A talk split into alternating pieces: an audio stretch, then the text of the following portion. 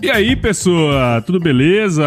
Estamos começando aqui o episódio número 132 do Agro Resenha. E nessa semana eu tô aqui com o Rafael Meneghini, que é professor do Instituto Federal de Educação, Ciência e Tecnologia de São Paulo, o IFSP, lá de Avaré, no interior paulista, né? O Rafael é médico veterinário pela Universidade de São Paulo, além de possuir mestrado e doutorado também pela USP, só que lá em Piracicaba, lá na Exalc. E por coincidências do destino, né, Rafael? A gente se conheceu lá. Você era o, o Potter, né, cara? Isso. Bom dia, boa tarde, boa noite aí. Boa madrugada. É e é uma satisfação enorme em estar gravando com você esse episódio, Paulo. Prudência, né? Conhecido é, como Prudência lá, lá na Exalt. Eu lembro que quando eu estava indo para o mestrado, muitas vezes eu encontrava você. Você morava na Pingapura, né, Prudência? eu morei na Coração. Ah, na Coração, na Coração, na coração de mãe. É. é, às vezes eu encontrava você pelo caminho. É. E eu fazia o, o mestrado lá na Exalc sob orientação da professora Ivanete Suzinho, lá no setor de ovinos e caprinos. É. Aí no doutorado eu mudei eu fui fazer doutorado com o professor Paulo Machado da Clínica do Leite, Foi porque eu, eu gostava dessa área de gestão. Eu enveredei para a área de gestão depois de uma disciplina que eu fiz do Paulo Machado no mestrado. Legal, legal. Foi, foi, foi daí que a gente se conheceu, né, é verdade, Paulo? É verdade. E aí, um, um, dia desses aí, faz um tempo já, na verdade, o José Nelson, né, que é, foi aluno seu aí, não sei se ainda, acho que já foi, né?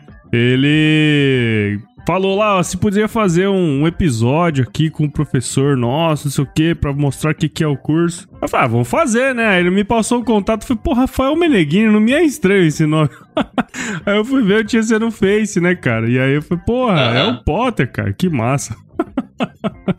esse, mundo é pequeno, né? Esse mundo dá volta demais, né, rapaz? Ah, ô. Ó, e você que tá escutando aí agora, não perca esse bate-papo que, que tá muito legal. Você ouve agora Agro Resenha Podcast. Aqui, a porteira não tem tramela para quem busca se informar sobre assuntos ligados ao agronegócio. A apresentação, Paulo Ozaki.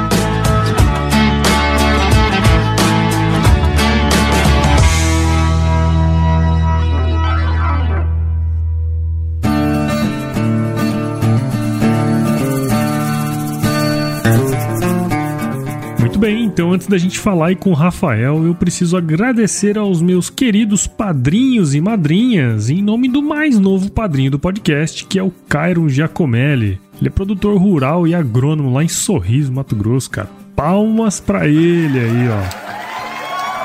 Cairo, muito obrigado pelo apoio, cara.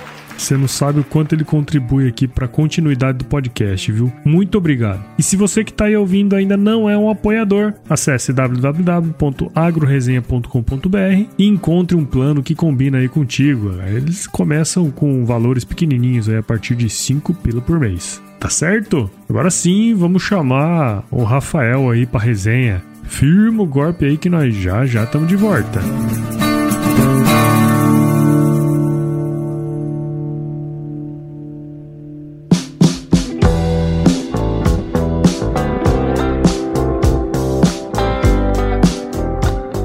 Bom, tô aqui de volta com o Rafael. Bom, você viu aí que vai render história esse episódio aqui, né? E pra gente começar aqui, o Potter, teria como você contar um pouquinho da sua história aí pra gente, cara? É importante, assim, acho que eu gosto de, dessa parte da, da minha história. E, mas antes de falar da minha origem propriamente dita, eu, eu acho interessante eu contar um pouco da, da origem do meu pai e da minha mãe, né? Uhum. As origens dos meus avós maternos e, e, paternos. A minha mãe, ela é filha, meus avós, né? Meu avô, ele era inglês, né? Ele faleceu já há muito tempo não conheci. E ele veio da Inglaterra, se não me engano, foi depois da Primeira Guerra Mundial, né? Uhum. Ele, era da, ele era militar das Forças Armadas Britânicas, ele lutou na Primeira Guerra no canal de Bósforo, lá uhum. perto de, de, Istambul, né? Sim. E aí depois ele veio para o Brasil, ele foi professor do Mackenzie, ele publicou alguns livros no Mackenzie. E por parte da, da minha avó materna, ela tem uma origem é, ali no Vale do Paraíba,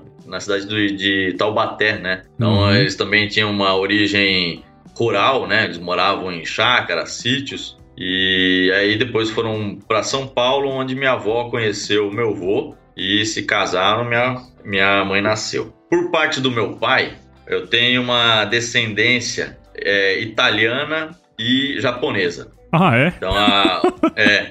Tá pior do que eu, rapaz. Você é Ozaki, né? Ozaki é igual Silva é. em japonês, né?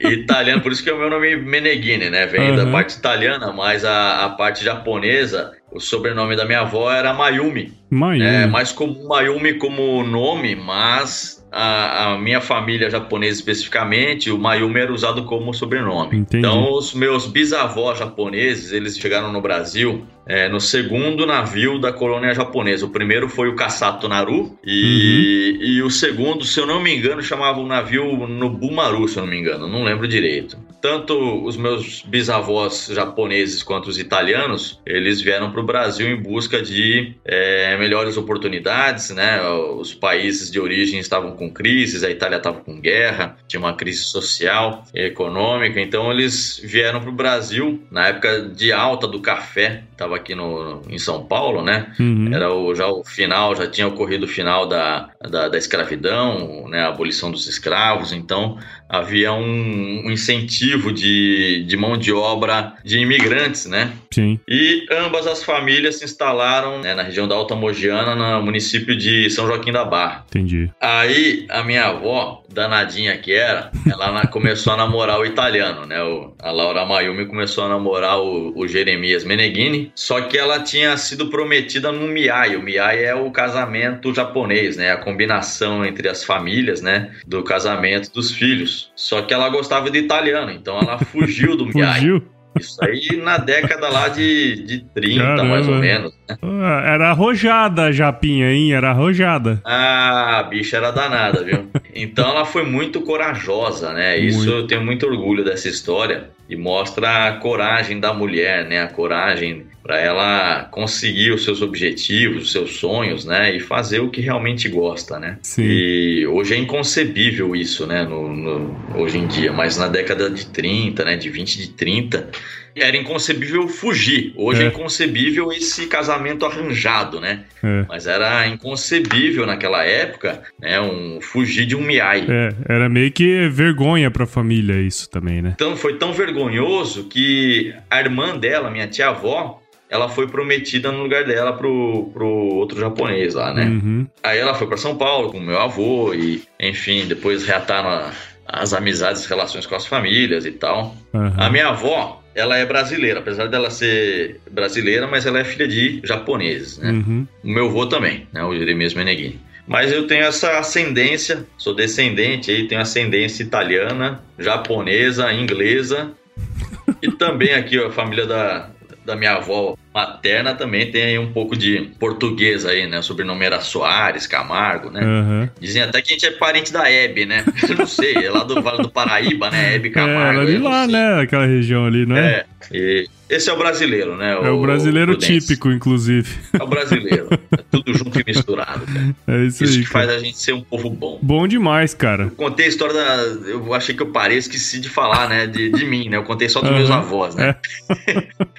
Eu nasci em São Paulo, na capital, mas com um ano de idade, mais ou menos, eu fui para Itapetininga, interior de São Paulo. Minha mãe, ela arranjou um emprego, né, na Chevron, tinha uma fazenda experimental. A Chevron, ela fazia experimentos com agroquímicos, né, com uhum. Então ela foi trabalhar lá na parte administrativa. Passei minha infância e pré-adolescência em Tapetininga. Quando eu tinha lá meus 13 anos, mais ou menos, eu fui morar em São Paulo com meu pai, né? Então, quando eu nasci, meus pais eram separados. Uhum. Fui morar com meu pai lá pelos 13 anos em São Paulo. E lá que eu passei minha adolescência e acabei fazendo a graduação lá também. Eu fiz medicina veterinária na USP. Uhum. E aí, por volta de 2006, né, me formei em 2006 em veterinária. Em 2007, eu fui para Piracicaba. Na verdade, eu tinha ido em 2006, porque eu fiz um estágio obrigatório lá, na, lá na, no Capril, né, no uhum. sistema de Pinos e Caprinos, em 2006. Também fui para fiz estágios no Mato Grosso do Sul. Passei por vários municípios lá, várias propriedades no Mato Grosso do Sul. E aí em 2007 comecei o mestrado. Acabei o mestrado em início de 2010 e já em 2010 eu comecei o doutorado. E acabei o doutorado em início de 2014. Em uhum. 2014 mesmo, eu prestei um concurso aqui no Instituto Federal e entrei, né? Passei, fui aprovado, fui selecionado. Estou aqui em Avaré, no Instituto Federal de São Paulo, desde 2014. Bacana, né? Você entender um pouquinho da história da pessoa, porque mostra um pouco sobre ela também, né? Essa ideia de você ter contado a história dos seus avós e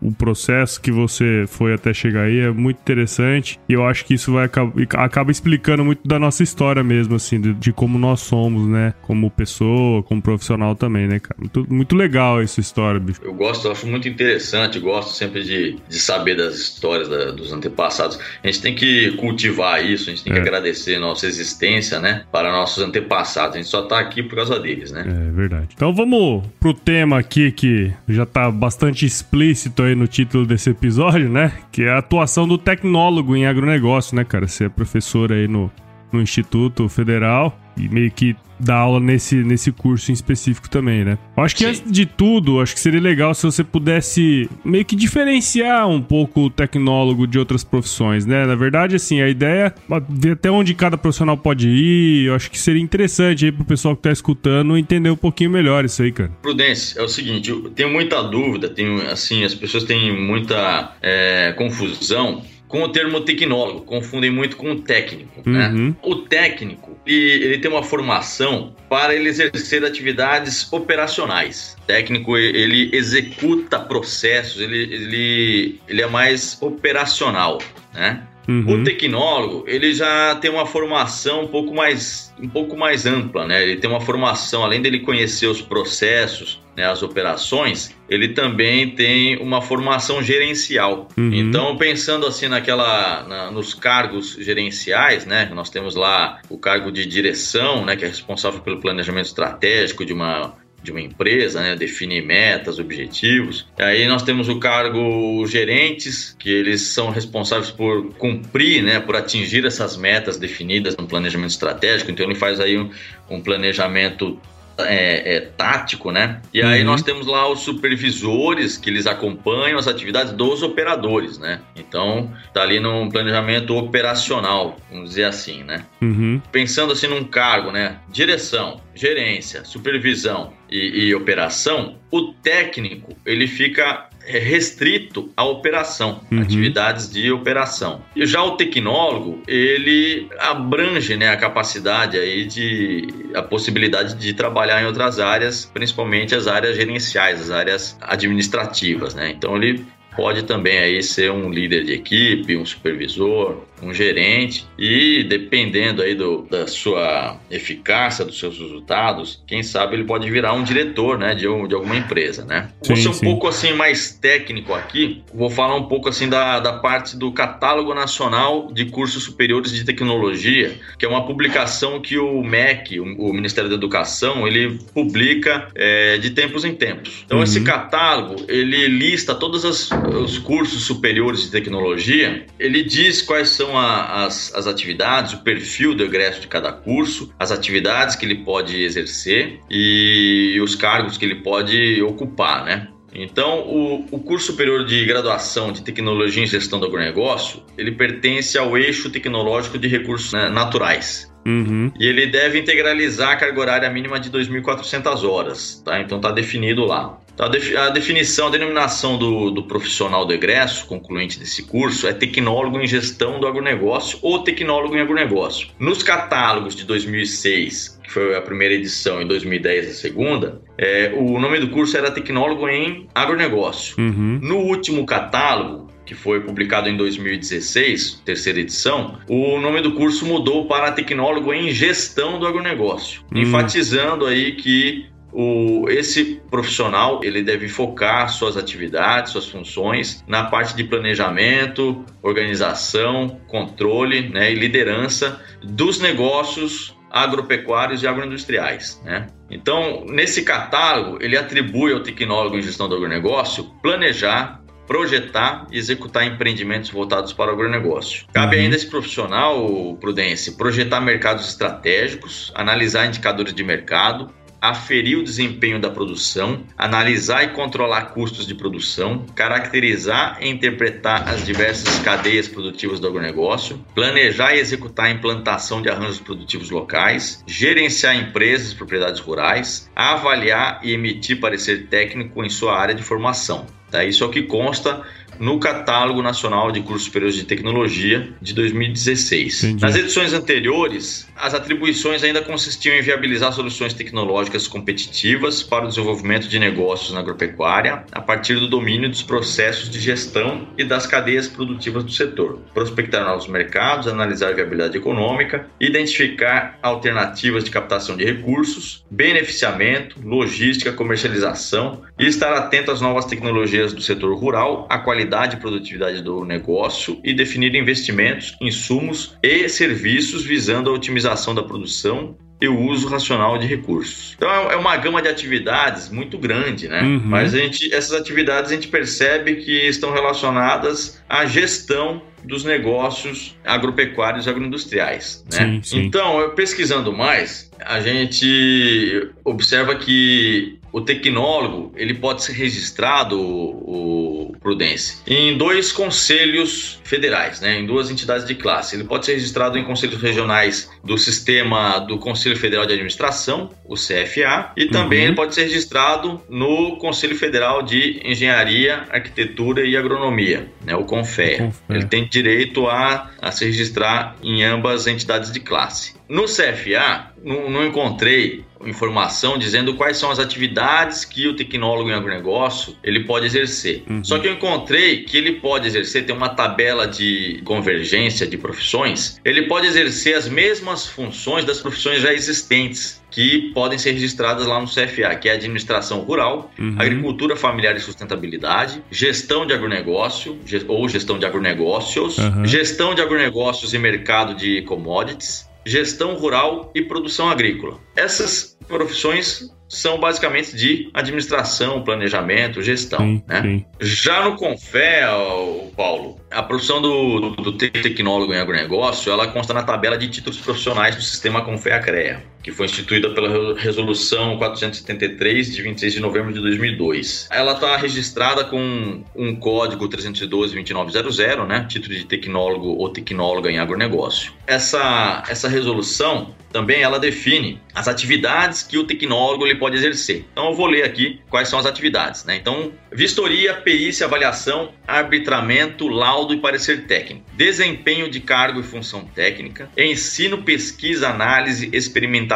ensaio e divulgação técnica, extensão, elaboração de orçamento, padronização, mensuração e controle de qualidade, execução de obra e serviço técnico, fiscalização de obra e serviço técnico, produção técnica especializada, condução de trabalho técnico, condução de equipe de instalação, montagem, operação, reparo ou manutenção, execução de instalação, montagem e reparo, operação e manutenção de equipamentos e instalação, execução de desenho técnico. Todas essas atividades relacionadas ao que? Ao agronegócio. agronegócio. Para diferenciar o tecnólogo do engenheiro agrônomo, o engenheiro agrônomo ele pode fazer todas essas atividades que eu falei. Uhum. Mais cinco que são supervisão, coordenação e orientação técnica, estudo, planejamento, projeto, especificação, estudo de viabilidade econômica, técnico-econômica, assistência, assessoria e consultoria, direção de obra e serviço técnico, todas as atividades referentes né, à engenharia rural, construções uhum. rurais, à fitotecnia,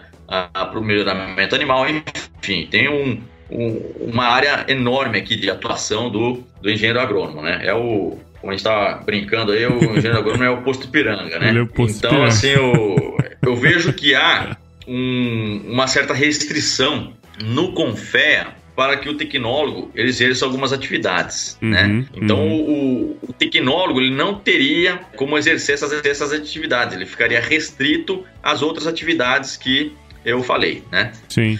E essas atividades são atividades que o catálogo nacional de cursos do cursos de tecnologia ele confere ao tecnólogo em agronegócio uhum. e que o CFA ele também permite que o tecnólogo em agronegócio ele realize essas atividades. Então, não estou falando, não quero falar, não quero fazer um juízo de valor aqui, mas eu acho que cabe ao profissional, tecnólogo em agronegócio, tecnólogo, tecnólogo em gestão do agronegócio, ele decidir em qual conselho que ele vai registrar sua carteira profissional de acordo com os seus objetivos, de acordo com o, o que ele deseja, o que ele almeja, né? Profissionalmente. É, na verdade, vai, vai depender de uma análise crítica do próprio profissional, né? Da onde se cadastrar aí como profissional e tudo mais, né? Exatamente. Legal. Então ele tem que estar atento ao que, que ele almeja profissionalmente. Uhum. Então ele pode, ele tem que avaliar, ó, se eu, o que, que o, o Conselho Federal de, de, Administração permite que eu faça. Uhum. Ele tem que pegar lá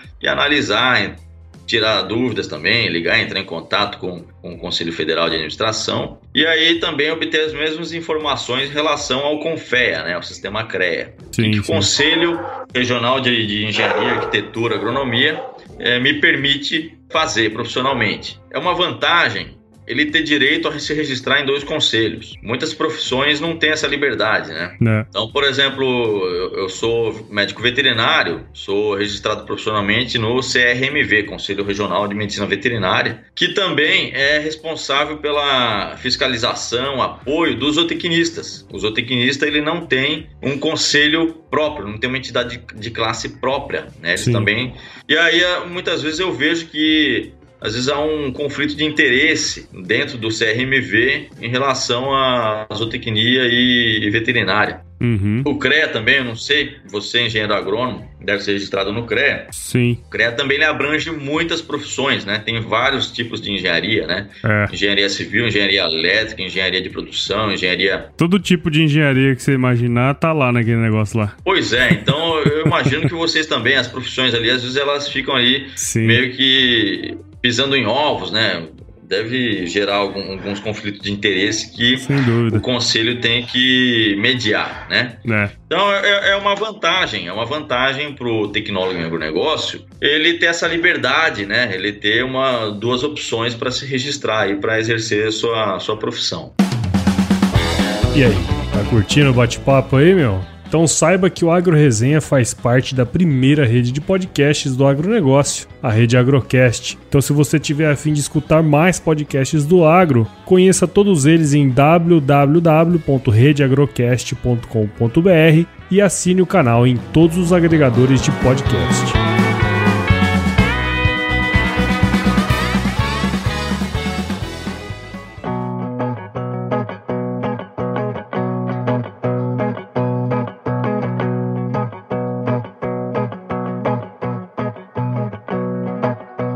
Uma outra questão que eu acho que é super válida aqui pra gente trabalhar, né, aqui no podcast, o agronegócio se tornou um, uma atividade tão importante no Brasil, né? E cada vez mais eu tenho escutado aí de profissionais, de empresas, o quanto que é difícil você encontrar gente para trabalhar, principalmente nessa área mais voltada para gestão, assim, né?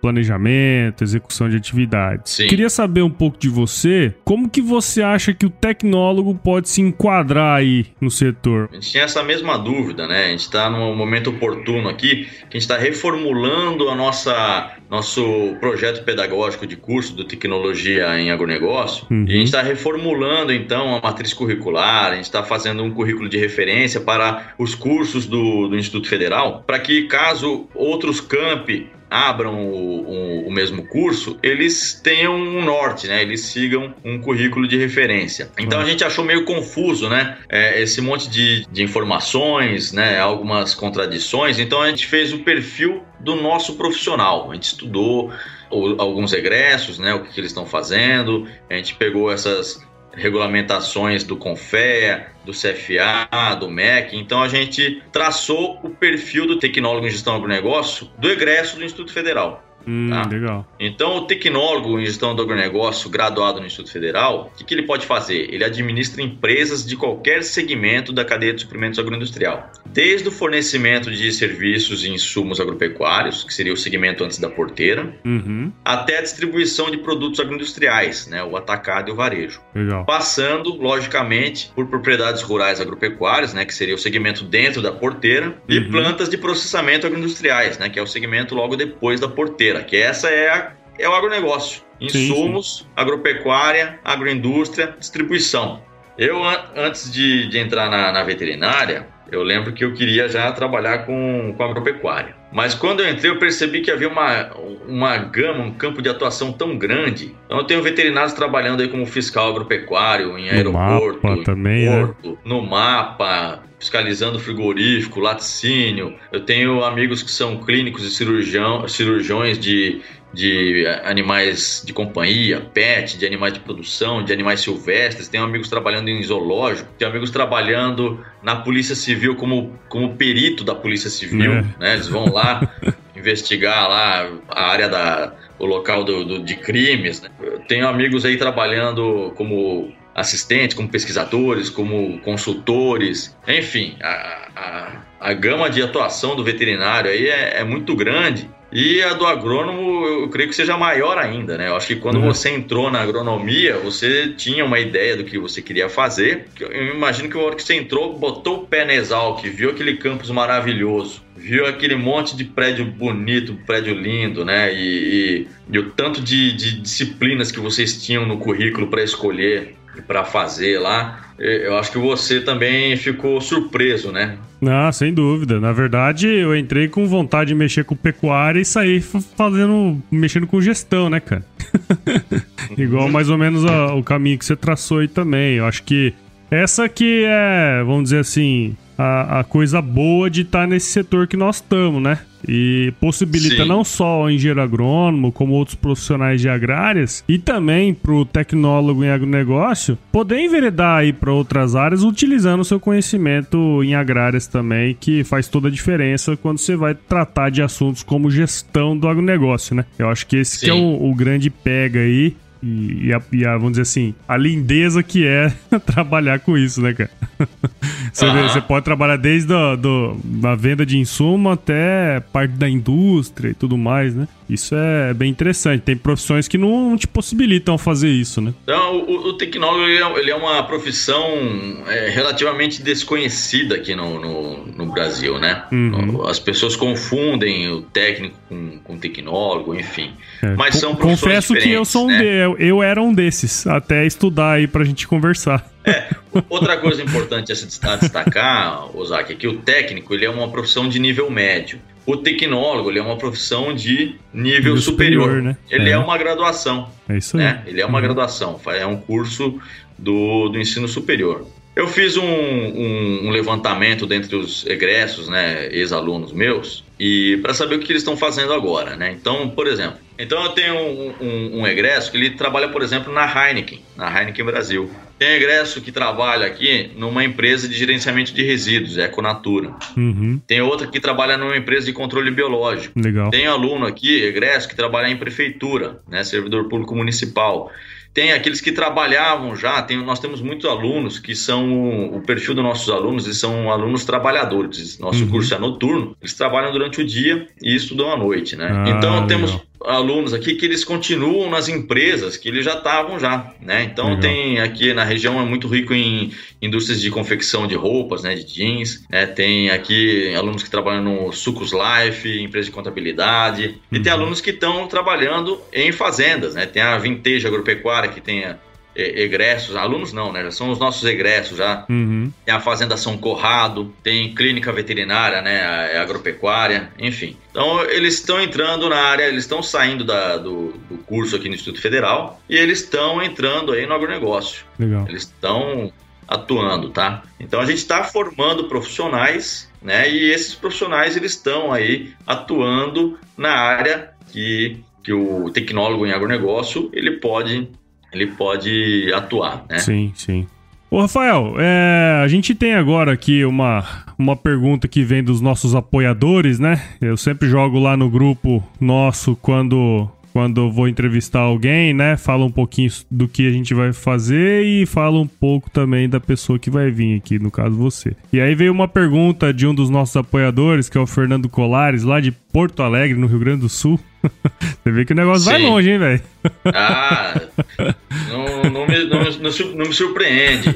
Eu quero ver, eu quero ver esse agro resenha aí no, nos Estados Unidos, na, entendeu? Na, na Áustria. É, né? Tem que, tem que pensar grande, o Prudência. Ele perguntou um negócio interessante, tipo assim, pensando na área de agrárias, qual que é o percentual de tecnólogos e bacharéis, né, versus bacharéis, aí no caso eu imagino que ele esteja perguntando de agrônomo, e pode-se concluir que com o aumento de cursos de agronomia no país, as empresas estão exigindo mais diploma de agrônomos em detrimento aos técnicos, tecnólogos aí no caso, né, devido à grande oferta de agrônomos, que, qual que é a sua opinião aí sobre isso? Fernando, Fernando Colares, ô Fernando, muito obrigado pela, pela pergunta aqui, pela participação. Fernando, eu, eu, eu analisei aqui, eu estava analisando esses dias aqui, a questão de quantidade de cursos né, de, de tecnologia em agronegócio, cursos de tecnólogo. Eu encontrei aqui é, o Censo da Educação Superior de 2017. Então, é, eu observei que nesse censo aqui ele tem o número de, de concluintes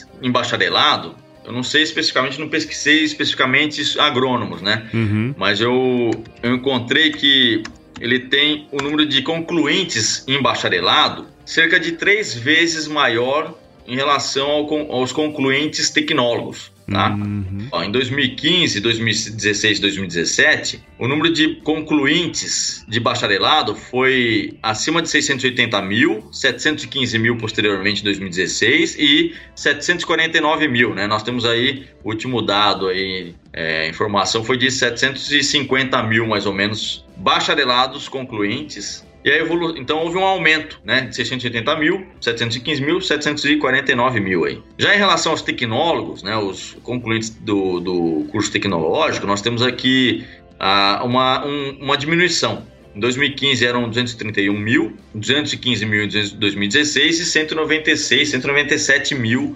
em 2017. Então, não dá para concluir se as empresas estão preferindo é, contratar bacharéis em detrimento dos tecnólogos. O que dá para inferir com esses dados é que há uma oferta de bacharéis no mercado muito maior do que a oferta de tecnólogos no mercado. É. Então, né, espera-se que a quantidade de admissões de bacharéis pelo mercado, pelas empresas, deva seguir essa proporção em relação a admissões, né, contratações de tecnólogos. Então, não, não, não posso dizer que as empresas estão aí preferindo tecnólogos ou bacharéis. É, então, por, pela matemática, sem dúvida, vai ter mais contratação de, de agrônomos, né? Sim, pela matemática, sem dúvida. O número, eu creio que o número de, de cursos de, de engenharia agronômica, eles são maiores do que o número de cursos de tecnologia em agronegócio, tá? Claro. Então, o que, o que ocorre é que há uma oferta maior de engenheiros agrônomos no mercado do que tecnólogos de agronegócios no mercado. Sim, tá? sim. Uhum. Agora, eu, eu creio o seguinte, sempre falo para os meus alunos que você tem que ser competente, você tem que ter competência profissional, você tem que ter entregar resultado, né? Você tem que ser é, mostrar eficácia, tá? Então tem que estar a todo momento estudando, tem que estar sempre estudando, lendo, é, se atualizando, sempre se transformando. Nós estamos aí num período de, de muitas mudanças, não só em relação ao, ao, Covid, né, ao coronavírus, essa crise que estamos passando, Paulo, uhum. mas eh, o mundo vem se transformando numa rapidez, né, vem com novas tecnologias, com, com sempre no, novos computadores ou carros, carros que são é, não precisam de ninguém para dirigir, né, carros Sim. autônomos, automóveis autônomos. No próprio agronegócio, no próprio meio rural, a gente vê muita tecnologia, né? São sensores sendo instalados, né? É, é tecnologia embarcada na, nos tratores, na, nas colheitadeiras, na, nas plantadeiras, na, na, aplicação de insumos, né?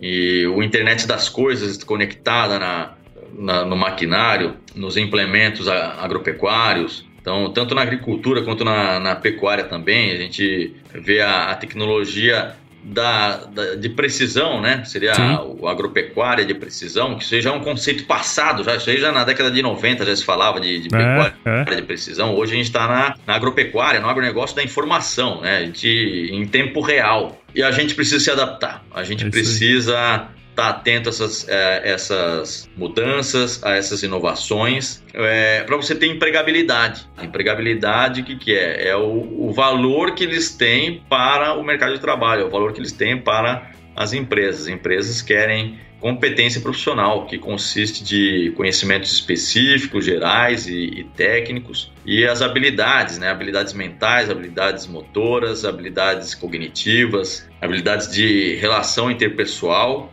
e, e também atitude. Né? Muito bom então, Rafael. Achei que foi um, episódio muito legal. Agradeço demais aqui sua participação. Acho que tem assuntos muito relevantes aí que a gente tratou educação, né, atuação aí do tecnólogo. Acho que foi um episódio bem legal, o pessoal vai, vai ter gostado bastante. E agradeço muito o seu trabalho e parabéns aí pelo, pelo que você tem desenvolvido, viu, cara? Muito obrigado aí de novo. Eu que agradeço, Paulo, pelo convite aí. Eu tô fazendo isso aqui com maior satisfação. Eu ficaria conversando com você aqui. a gente já passou do tempo já, né? Mas é que quando a conversa é boa, a gente fala mesmo, né? E como que a turma aqui do Agro Resenha, se quiser acompanhar um pouco do seu trabalho, pode fazer? Eu tenho redes sociais particulares, né? Uhum. Eu tenho um canal, eu tenho lá uma, uma, um perfil no Instagram, eu tenho um perfil no Facebook, eu tenho um perfil também no LinkedIn. No LinkedIn é, eu uso mais para a parte profissional mesmo, né? Uhum. Eu posto algumas coisas que eu faço, algumas coisas que eu realizo é, em relação ao, ao Instituto Federal, né? Então, uhum. vocês podem me procurar nesses, nesses canais aí, né? No Instagram, uhum. no Facebook, mas vai ser mais a minha parte profissional. Eu, eu não aceito no, no Facebook quem eu não conheço presencialmente. Uhum. Né? Então não adianta ninguém pedir amizade lá no Facebook que eu não vou aceitar, tá? é, no Instagram não tem isso, né? É só seguir ou não seguir, né? É. É, e, e, no LinkedIn, no LinkedIn eu já sou, eu, eu, já, eu já aceito, né? Contato de quem eu não, não conheço, né? A gente é, nunca sabe né, as oportunidades. Eu Sim, acho que claro. o LinkedIn é um canal mesmo para você aumentar a sua rede de contatos, independente se você conhece presencial ou não, né? Presencialmente ou não a pessoa. No LinkedIn eu, eu aceito as pessoas lá sim, né? É isso aí. Vou deixar esse, esses links aí, né? No, no, na descrição do episódio. Especialmente aí do LinkedIn, que eu acho que tem mais a ver com o que a gente tá fazendo aqui, um pouquinho da parte profissional aí, né? Isso. né? E aí, quem quiser Isso. se conectar contigo aí, vai estar tá lá à disposição. Beleza, então, meu? Vamos, vamos pro que, pro que interessa Beleza. aqui. Vamos, vamos, pro, vamos pro quiz? O quiz? quiz! Ó, vou te fazer aqui algumas perguntas e você responde aí a primeira coisa que vier à sua cabeça, beleza? Beleza. Diga lá, qual que é a sua música antiga predileta? No More Tears, do Ozzy Osbourne. Ah, No More Tears é legal.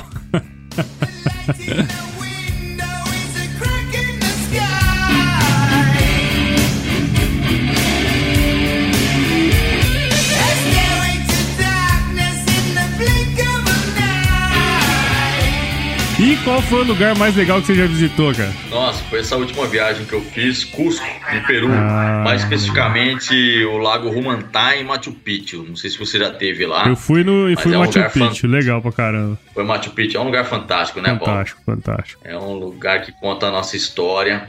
Tem muito a ver com, com a pandemia, né? Você sabe que antes dos, dos espanhóis chegarem no Peru, lá por volta de 1530, uhum. as doenças do, dos europeus já tinham chegado antes lá. Ah, é? Os incas, né, o povo quechua, eles tinham as estradas, as rotas, né, incas, e que atravessavam o Império Inca, que era enorme, né? Uhum. Praticamente toda a Cordilheira dos Andes ali era dominada pelo, pelos incas. Os europeus chegaram ali no Caribe é, por volta de 1492, né, uhum. com Colombo. Então, 1490, final do século XV, os europeus já tinham tido contato com o, o, os americanos, né, os ameríndios, né, uhum. e com isso eles trouxeram as doenças, né, varíola, rubéola, e os ameríndios não tinham imunidade para isso, então isso aí dizimou, né, acabou, matou muito, a, a doença matou muito mais do que as guerras, né. né? E aí, quando os espanhóis chegaram no Peru, descobriram o Peru lá, a civilização inca, ah, eles já estavam sofrendo já com essa pandemia, já, hum. já, já, era uma epidemia já lá, né, na, na, na, região. Quando os espanhóis chegaram, os incas já, o Império Inca já estava já enfraquecido, né? Eles também tinham guerras entre eles sim, e tal. Sim.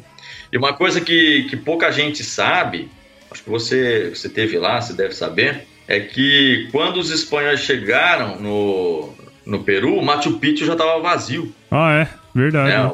Os incas, os quechos já tinham já abandonado, ninguém sabe ao certo qual o motivo, a razão, né? Uhum.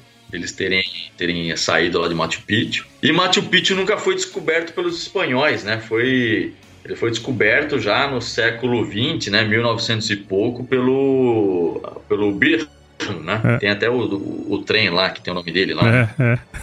é isso. É fantástico. Legal. Peru, a, a, a viagem para lá é sempre muito boa, né? E na cozinha, cara, qual que é a sua especialidade? Eu faço um negócio aqui que não tem nome, assim. É, é uma carne de panela cozida com vegetais e cerveja.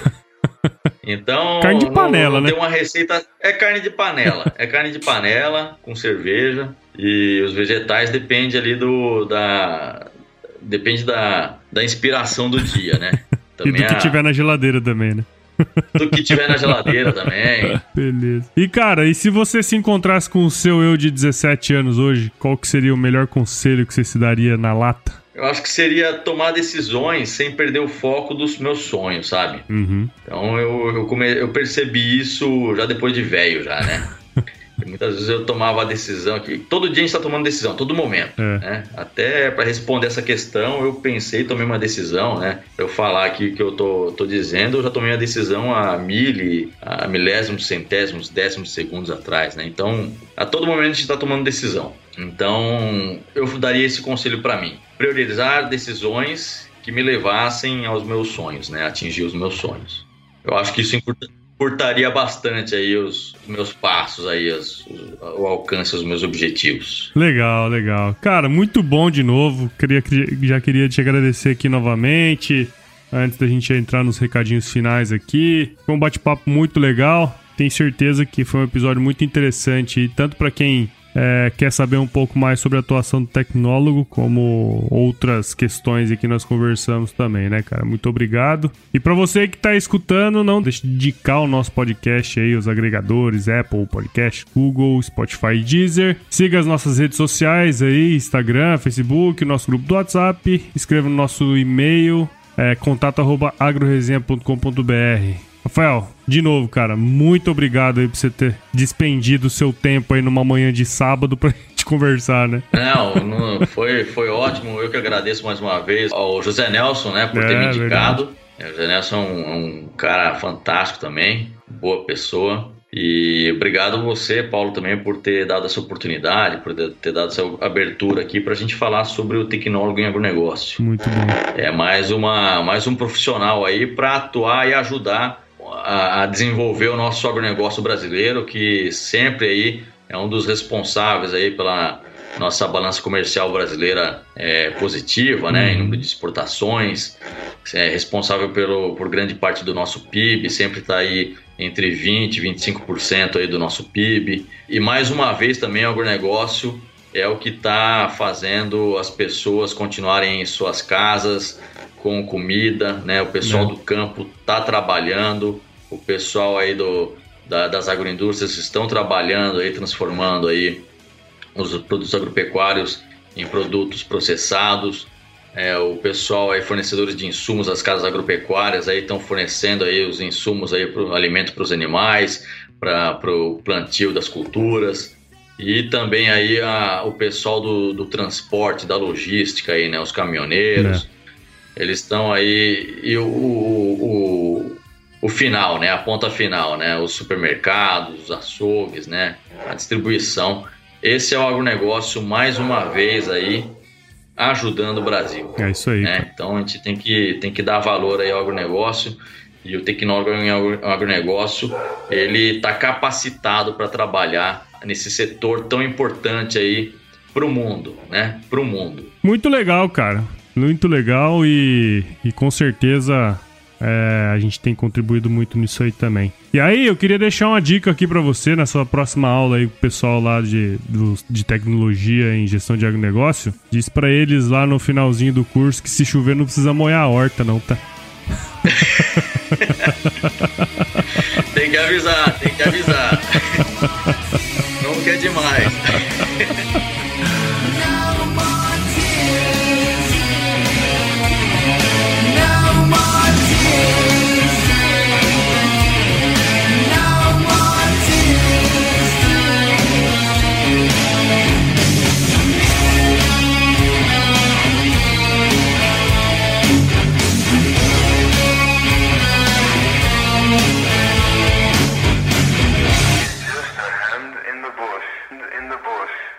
bush, in the bush, in the bush, in the bush, in the bush. Mais um produto com a edição do Senhor A.